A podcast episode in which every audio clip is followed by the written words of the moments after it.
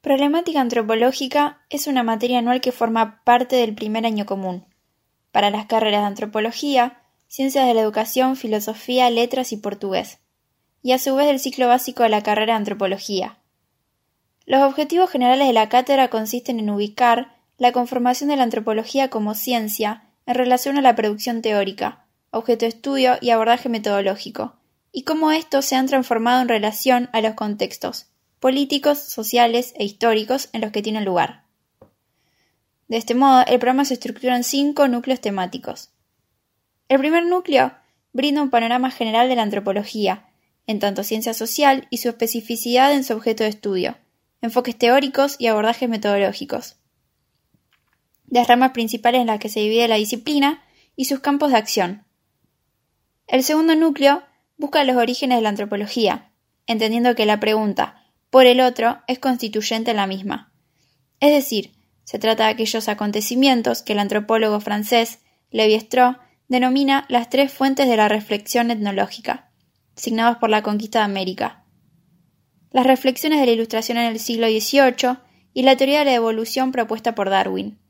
Estos, según el autor, fueron hitos históricos de encuentros culturales entre grupos sociales de distintos orígenes, que implican reflexionar sobre ese otro, que aparece diferente, y los modos que los grupos representan a ese otro.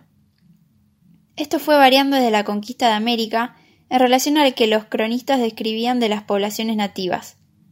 Los debates de la Iglesia en torno a la humanidad del indio, el razonamiento sobre los pueblos primitivos en la Ilustración, y finalmente como vestigios vivientes de un pasado de la humanidad, los primitivos.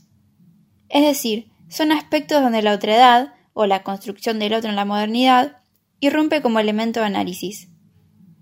El tercer núcleo es un recorrido por las principales corrientes teóricas clásicas de la antropología sociocultural, que buscaban explicar las diferencias culturales.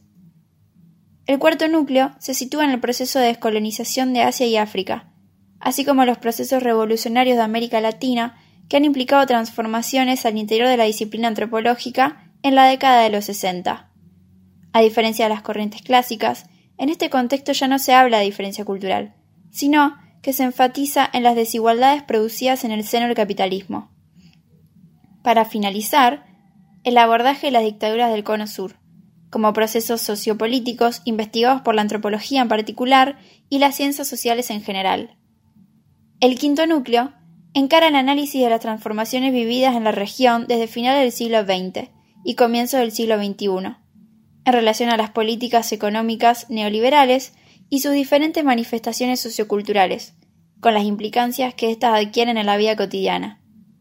En términos generales, se abordan conceptos claves para pensar las relaciones sociales contemporáneas que se fundan en procesos sociales históricos, tales como el colonialismo, etnocentrismo, raza, racismo, etc.